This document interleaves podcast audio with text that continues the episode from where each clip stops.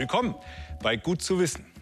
Und haben Sie die App schon, die neue Corona-Warn-App, die es seit dieser Woche ja endlich gibt.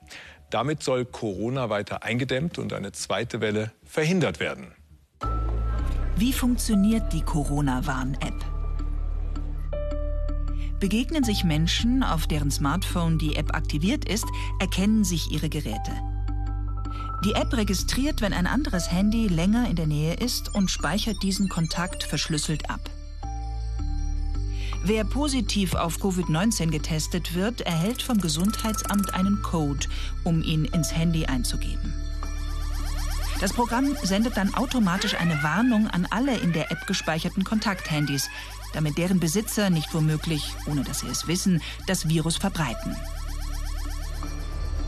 Wen soll die Corona-Warn-App schützen?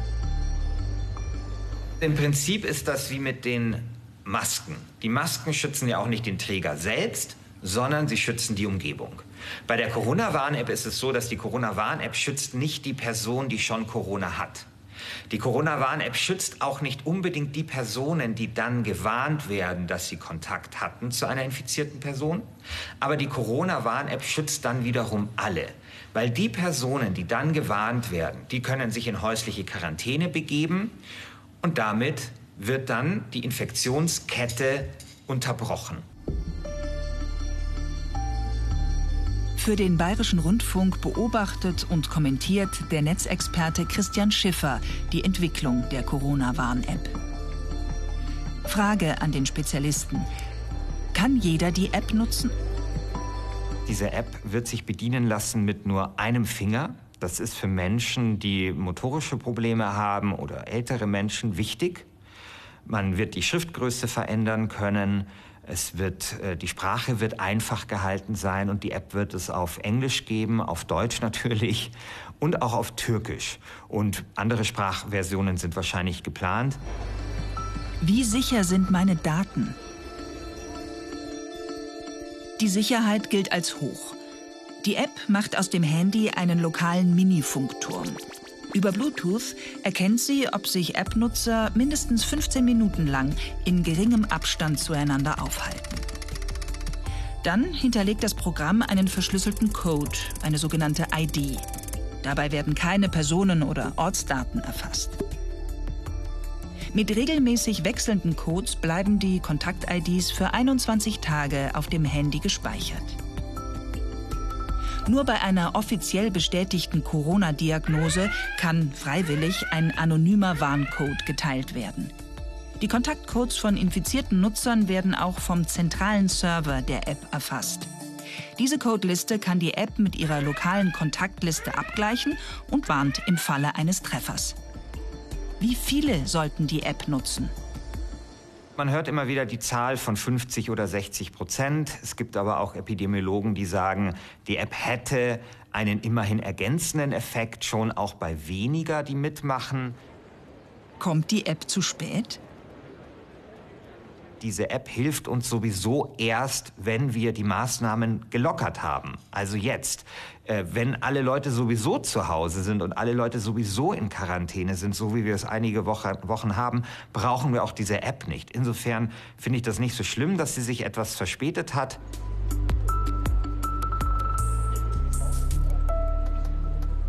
Es hat ja tatsächlich ganz schön lange gedauert, bis die App an den Start gebracht worden ist. Das liegt unter anderem am Datenschutz, der in Deutschland zu Recht ziemlich streng ist. Corona-Apps, die beispielsweise in China, Kuwait oder Südkorea eingesetzt werden, die werden hierzulande gar nicht erlaubt. Zum Beispiel, weil man mit Hilfe der gesammelten Daten Bewegungsprofile erstellen könnte. Aber auch wenn die deutsche App viel Lob erntet, arbeiten WissenschaftlerInnen weiter daran, Datenmissbrauch möglichst auszuschließen, auch an der Uni Würzburg. Die Idee hier? Eine noch sicherere Gesundheitssoftware programmieren. Unser Konzept basiert auf diesem, diesem Tracing ab, aber auch wir wollen eine ein, ähm, Gesundheitsplattform erschaffen, eine sichere Gesundheitsplattform, wo diese anonyme Tracing-App nur ein Teil ist. An der praktischen Umsetzung arbeitet das Team in Würzburg. Aktuell testen sie mit ihren Universitätspartnern aus Darmstadt und Marburg die Beta-Version des Programms, also eine noch nicht ganz fertige Fassung. Wir haben sehr positive uh, Rückmeldungen bekommen. Es hilft uns zu wissen, wie Nutzer mit der Oberfläche zurechtkommen, wie gut der Test funktioniert. Uh, Und wir sollten zum Beispiel mehr Sprachen unterstützen. Das uh, Feedback arbeiten wir ein. Auch in San Diego, Kalifornien und in Wuhan testen Informatiker die Anwendung. Aber kommt das nicht zu spät? Nein, denn auch nach der Freischaltung der offiziellen Corona-Warn-App mit ihren vergleichsweise strengen Datenschutzstandards sind Tests wichtig. Mit gewissem Aufwand gelang es den Sicherheitsexperten, einige Testnutzer der Corona-Warn-App nachzuverfolgen damit nicht irgendwann Geheimdienste oder Hacker die Keys für die Verschlüsselung knacken können, sucht das Team Schwachstellen, um dafür Lösungen zu finden. Auf der einen Seite können wir zeigen, dass das Konzept und die Spezifikation von Google und Apple es erlaubt, für infizierten Menschen ein Bewegungsprofil herzustellen und potenziell auch sie zu identifizieren. Das Team will deshalb die Tracing-Technologie weiterentwickeln und hofft, dass der Ansatz dabei helfen kann, Corona-Programme gegen unerlaubte Zugriffe abzusichern. Ihre Vision ist langfristig eine Gesundheitsplattform für das Handy zu entwickeln, auf der sich Patienten mit Ärzten verbinden können oder aktuelle Informationen erhalten. Smartphone-Nutzer, die die Forschung unterstützen wollen, können die Trace Corona App herunterladen. Eine Alternative zur offiziellen Corona-Warn-App ist das Programm allerdings noch nicht. Klar ist, die Warn-App ist lediglich ein Baustein von vielen beim Bekämpfen der Pandemie. Trotzdem mein Appell, runterladen. Ich habe es auch gemacht. Was glauben Sie, welche ist die wichtigste Kulturpflanze in Bayern? Kleiner Tipp, es ist nicht der Hopfen, sondern der Mais. Auf über einem Viertel der Ackerflächen in Bayern wird Mais angebaut als Tierfutter, aber auch als Rohstoff für Biogas. Und das spielt bei der Energiewende eine wichtige Rolle, denn Biogas liefert inzwischen fast 9 Prozent des Stroms, den wir in Deutschland verbrauchen.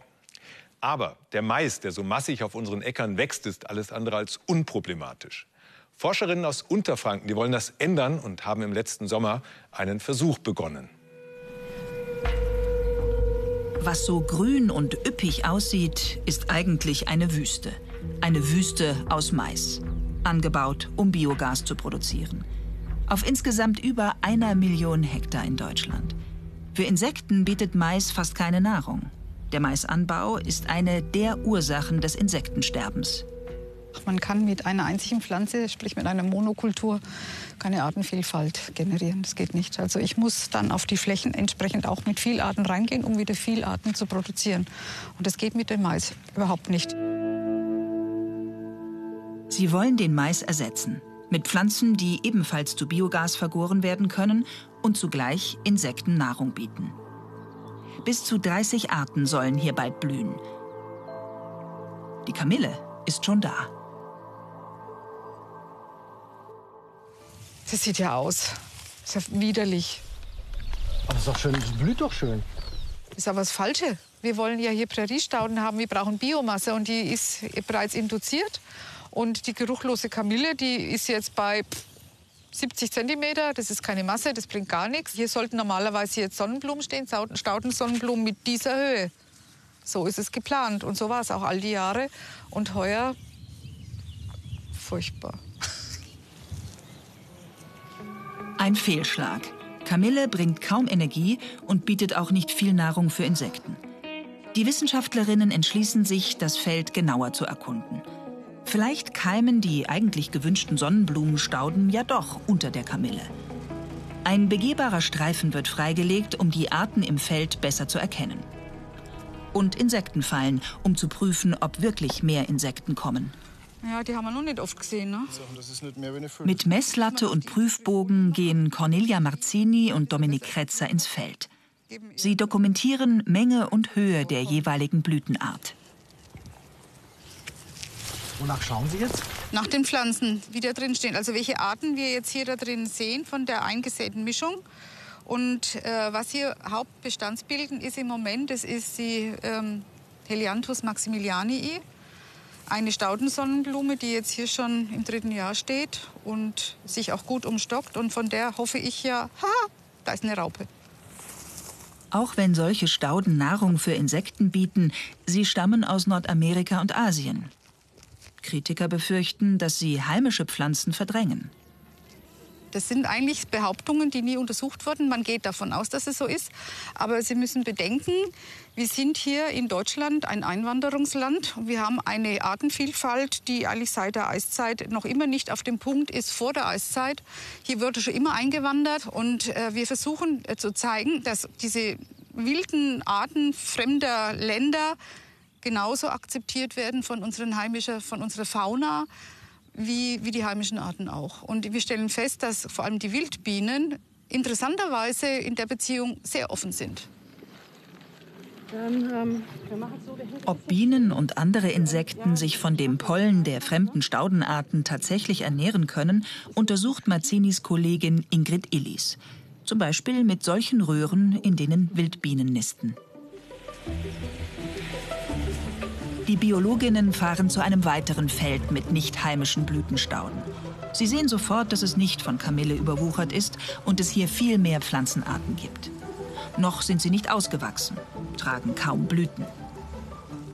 Ich schaue mal an. Dill 7 vom Bestand her. So, und das ist hier das sibirische Herzgespann, Leonurus japonicus. Und der Blütenzustand in der Vollblüte, ne? Vollblüte. Mehr Blütenstauden und auch mehr Insekten. Ich bin hochzufrieden. Der Acker ist wirklich sauber. Die Pflanzen, wenn man so reinschaut, die haben Platz um sich herum, die können sich gut etablieren.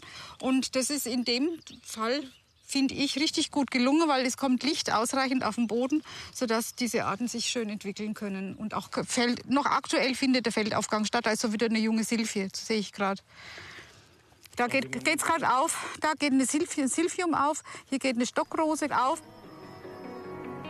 Hier scheint der Plan der Wissenschaftlerinnen zu funktionieren. Obwohl die Pflanzen noch nicht voll blühen, gibt es viele Insekten und auch viel Masse für die Energieerzeugung. Aber der Ertrag wird nie so gut sein wie beim Mais, höchstens 50 bis 60 Prozent. Ein Verlust für den Landwirt. Nee, bin ich nicht zufrieden. Aber wir werden ja da von der Frau Mazzini unterstützt. Also ich bei dem Feld zum Beispiel. Oder äh, Bauern würden das mehr anbauen, wenn wir da von der Politik, wenn es da ein Kula-Programm dafür gäbe, damit wir einen Ausgleich hätten für Mais. Auf dem Feld, da wachsen immer 45 bis 55 Tonnen Mais. Ne? Ja, das ist ein guter Boden. Ne? Und mit dem Zeug, hätte ich jetzt fast gesagt, brauche ich einen Ausgleich, damit ich da auch auf meinen Deckungsbeitrag komme. Weniger Ertrag, aber mehr Artenvielfalt. Artenschutz in der Landwirtschaft ist möglich wenn auch mit weniger Profit. Aber der Verlust, so die Idee, lässt sich verringern. Wenn man weiterhin Mais anbaut und solche Blütenflächen in die Maisfelder einstreut. Wenn sich also profitable Maisfelder mit artenreichen Blütenstauden abwechseln. Mehr Artenvielfalt, das ist gut, da sind wir uns einig. Aber Monokulturen weiter auszubauen, um klimaschonenden Strom zu produzieren, das zerstört ebenso viele Arten wie der Klimawandel selbst. Das zumindest ist das Ergebnis einer Studie. Ob der neue Energiepflanzenmix der unterfränkischen Forscherinnen ein Modell für die Zukunft sein könnte, hängt also auch davon ab, wie viele Arten dann tatsächlich auf den Flächen leben. Die Biologin Ingrid Illes hat Bienenstöcke ans Feld gestellt, um zu prüfen, ob die Tiere nicht nur hier leben, sondern ob sie sich auch den Pollen von hier holen. Es muss auch für diesen Standort geklärt werden, ähm, ist der Pollen auch aus dieser Fläche. Da müssen wir jedes Jahr sicher sein, dass wir nicht, wenn wir das bewerten, halt, es kann ja sein, dass immer noch im Umfeld irgendwas ist, das die Bienen nicht da gesammelt haben. Das ist für uns wichtig. Um festzustellen, woher der Pollen stammt, wendet Ingrid Illis einen Trick an.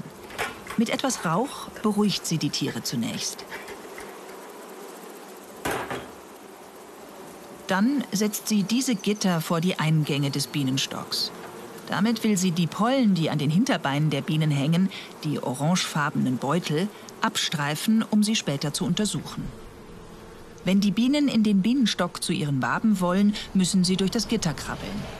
Die Gitter haben so schmale Öffnungen, dass die Bienen gerade so durchpassen, aber die Pollen an ihren Hinterbeinen bleiben daran hängen.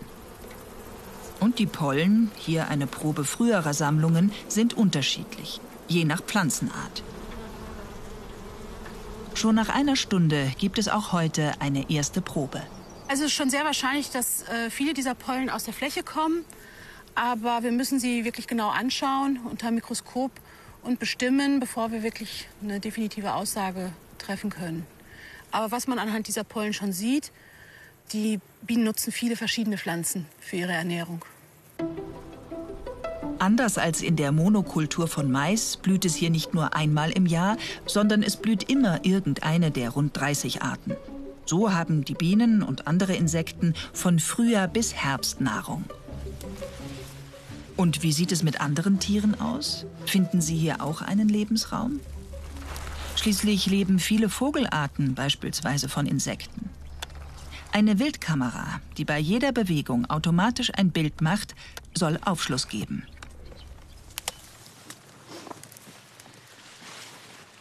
In nur wenigen Wochen laufen gleich mehrere Tiere in die Fotofalle. Hamster, Vögel, Feldhasen. Eine Tierart zieht die nächste an.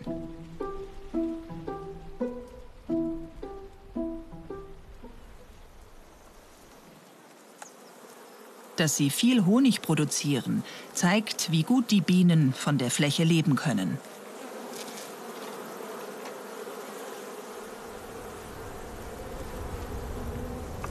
Freue mich immer total, wenn ich so ein so ein äh, gesundes Volk sehe, was gut versorgt ist, was Nektar hat, was Pollen hat, wo das Brutnest schön angelegt ist. Und das macht einfach Spaß. Offensichtlich liefert dieses Versuchsfeld mit seinen Energiepflanzen den Insekten Nahrung. Aber wie sieht es mit dem Ertrag für den Menschen aus? Auch das Feld, das vom Bauern bewirtschaftet wird, steht jetzt in voller Blüte. Mein Gott, was für ein Gesumm. Da sind noch mehrere Bienenstück drin. Da sind ein paar hunderttausend Bienen wahrscheinlich unterwegs. Das ist ja Wahnsinn.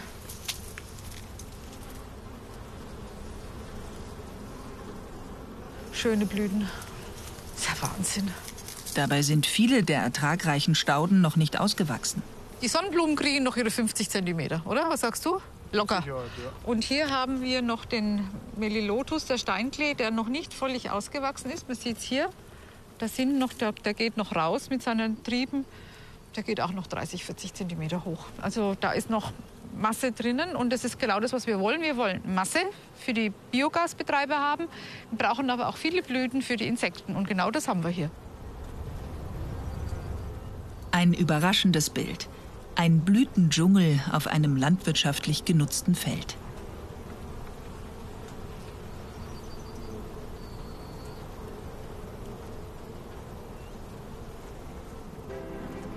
Tag der Ernte. Cornelia Marzini und Bauer Klaus Gerstner sehen sich das Ergebnis an. Und? Es wird. Sehr gut. Er will zwar einen finanziellen Ausgleich für den geringeren Ertrag, aber er weiß auch, dass diese artenreichen Felder eine Chance für die Bauern sind.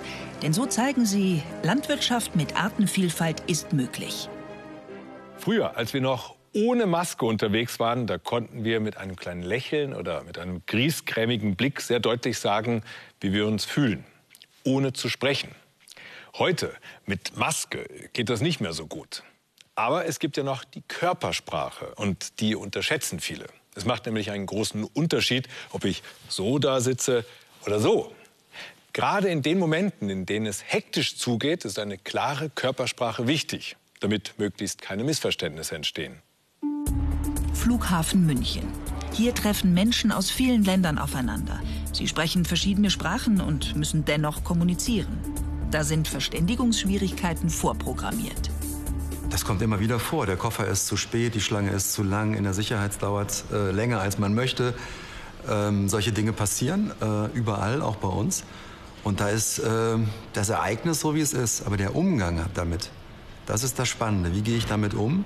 Wie wertschätzend bin ich mit unserem Passagier? Wie, äh, wie kann ich ihm doch trotz des Umstands bestmöglich helfen?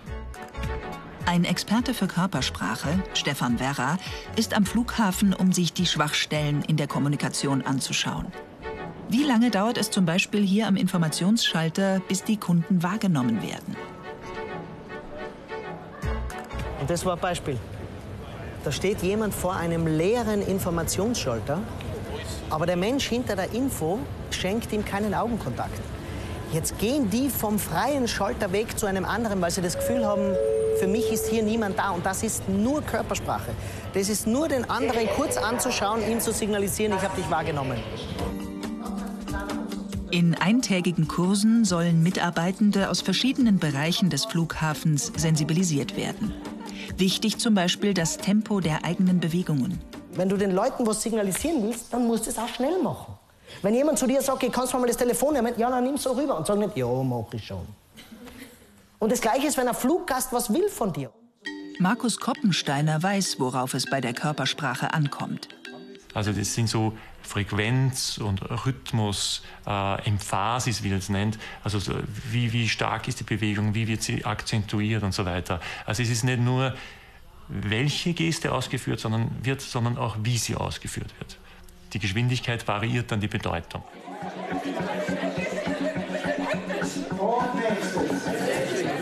Bei den Armbewegungen zum Beispiel gibt es zwei Arten, nach unten oder nach oben.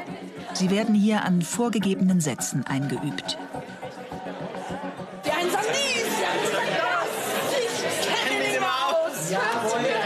Am Anfang ist immer diese Skepsis.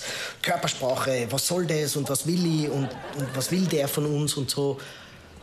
Und die merken ganz schnell, dass Körpersprache nichts Strenges ist. Das ist nicht etwas, wo sie von mir Verbote lernen, was man nicht tun darf. Oder Gebote, was man unbedingt machen darf. Sondern sie lernen ganz, ganz schnell, dass ihre Persönlichkeit, die sie haben, das Temperament, das sie haben, das ist erlaubt, das zuzulassen.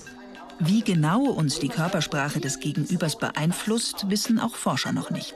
Die Kommunikation ist multimodal, also die läuft auf verschiedenen Ebenen parallel und sie wird auch so wahrgenommen. Nicht? Es ist immer nicht nur ein Einzelsignal. Man kann ein Einzelsignal rausziehen für die Forschung, aber in der, in der normalen Welt oder so kommt es ja nicht so vor. Bei der nächsten Übung geht es vor allem um die praktische Umsetzung. Und man darf auch mal über den eigenen Schatten springen. Und ja, ich bin völlig dagegen, dass ihr jetzt alle völlig ausflippt am Flughafen. Ich meine, das wäre ein bisschen gefährlich. Aber ich bin dafür, dass wir einen stärkeren Ausdruck haben, weil das gibt dem anderen den emotionalen Anknüpfungspunkt, den er braucht. Schon bis zur Pause zeigt der Kurs Wirkung. Lächeln ist wichtig, es ist ganz einfach, es sind die kleinen Schritte, die zählen. Das, äh, jeder kann es machen. Es geht ganz, jeder geht ganz einfach. Ich bin im Verkauf bei der Eurotrade und äh, da kann ich es natürlich jeden Tag dann anwenden, weil jeder Kunde ist verschieden. Ich gebe mir dann dadurch selber auch noch mal ein bisschen mehr Sicherheit und kann wahrscheinlich auch noch mal verschiedentlich besser auf die Situationen eingehen. Weil dann auch der ein oder andere Kunde noch mal ein bisschen aufgeregter reinkommt und irgendwas nicht findet oder ja, übermüdet vom Flug einen Ausgang sucht oder oder. Ja, für eine Körpersprache ist natürlich schon super, weil also ich bin jetzt vom Zoll und ähm, man kann immer an sich arbeiten und da nimmt man einiges mit. Mitarbeitende aus unterschiedlichen Bereichen machen sich zum ersten Mal gemeinsam Gedanken über ihre Kommunikation mit den Fluggästen. Wie ich auf jemanden zukomme, äh, dass ich ihm Aufmerksamkeit schenke, dass sich jemand ernst genommen fühlt, das ist schon eine wichtige Sache. Ähm, und kann, glaube ich, schon langfristig eine Verbesserung bringen im Klima am Flughafen. Körpersprache bewusst einzusetzen, das kann auch in anderen Bereichen, wie in der Medizin, in der Politik oder im Alltag sinnvoll sein. Und ja, klar, den Beitrag, den haben wir vor Corona gedreht. Nicht, dass Sie jetzt glauben, die Mitarbeitenden am Flughafen hätten ständig die Abstandsregeln verletzt. So, und jetzt Finger drauf und was passiert? Ja, nichts passiert, weil von oben keine Luft in den Strohhalm kommt. Deswegen entsteht hier ein Unterdruck und der hält das Wasser quasi im Strohhalm.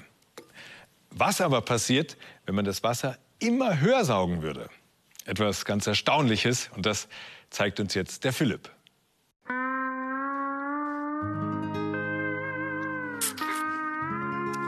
Wenn es im Sommer richtig schön warm ist und man gemütlich in der Hängematte liegt, habe ich mir früher auf den Scherz gemacht und einen möglichst langen Strohhalm gebaut, um schön aus der Hängematte meine Limo schlürfen zu können. Aber was ist, wenn die Hängematte richtig weit oben hängt oder man das Getränk vom Nachbarn einen Stock tiefer ansaugen möchte? Wie hoch kann man eine Flüssigkeit in einem Strohhalm ansaugen? Um das herauszufinden, brauche ich einen richtig großen Strohhalm.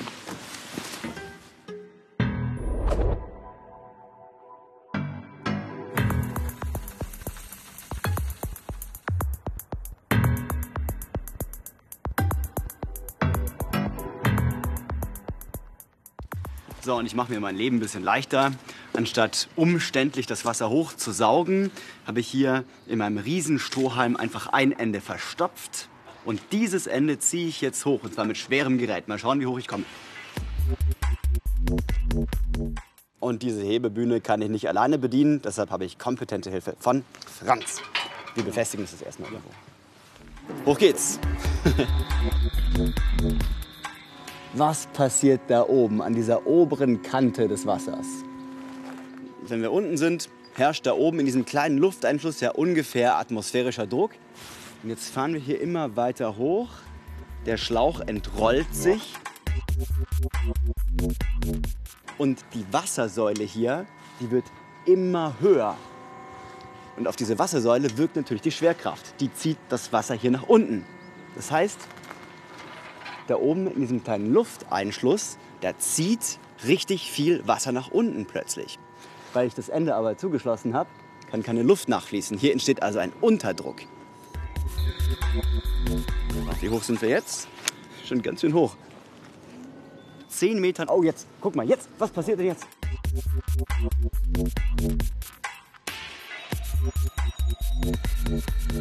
Das obere Ende des Wassers kommt mir entgegen und hier bilden sich ganz viele Blasen. Das liegt nicht daran, dass das obere Ende vielleicht ein Leck hat, dass da Luft nachfließt, sondern das hier ist tatsächlich das physikalische Limit. Weiter geht's nicht. Was hier passiert, ist wirklich genial. Ne? Man kann sich ja vorstellen, diese Wassersäule, die wird von der Schwerkraft nach unten gezogen. Deshalb entsteht hier im oberen Teil ein enormer Unterdruck. Und der ist jetzt so stark, dass die einzelnen Wassermoleküle ausbrechen können. Ja, die können diese Flüssigkeit verlassen. Und diesen Vorgang nennt man Sieden. Ja, das sind tatsächlich Wasserdampfbläschen hier.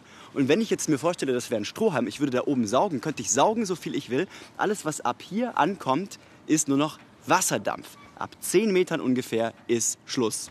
Da wird aus Wasser Wasserdampf.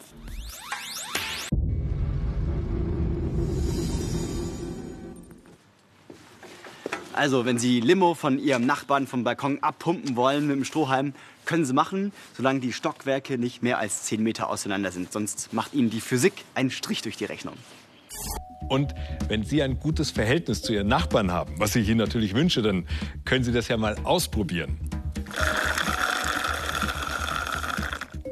Also, bis zum nächsten Mal.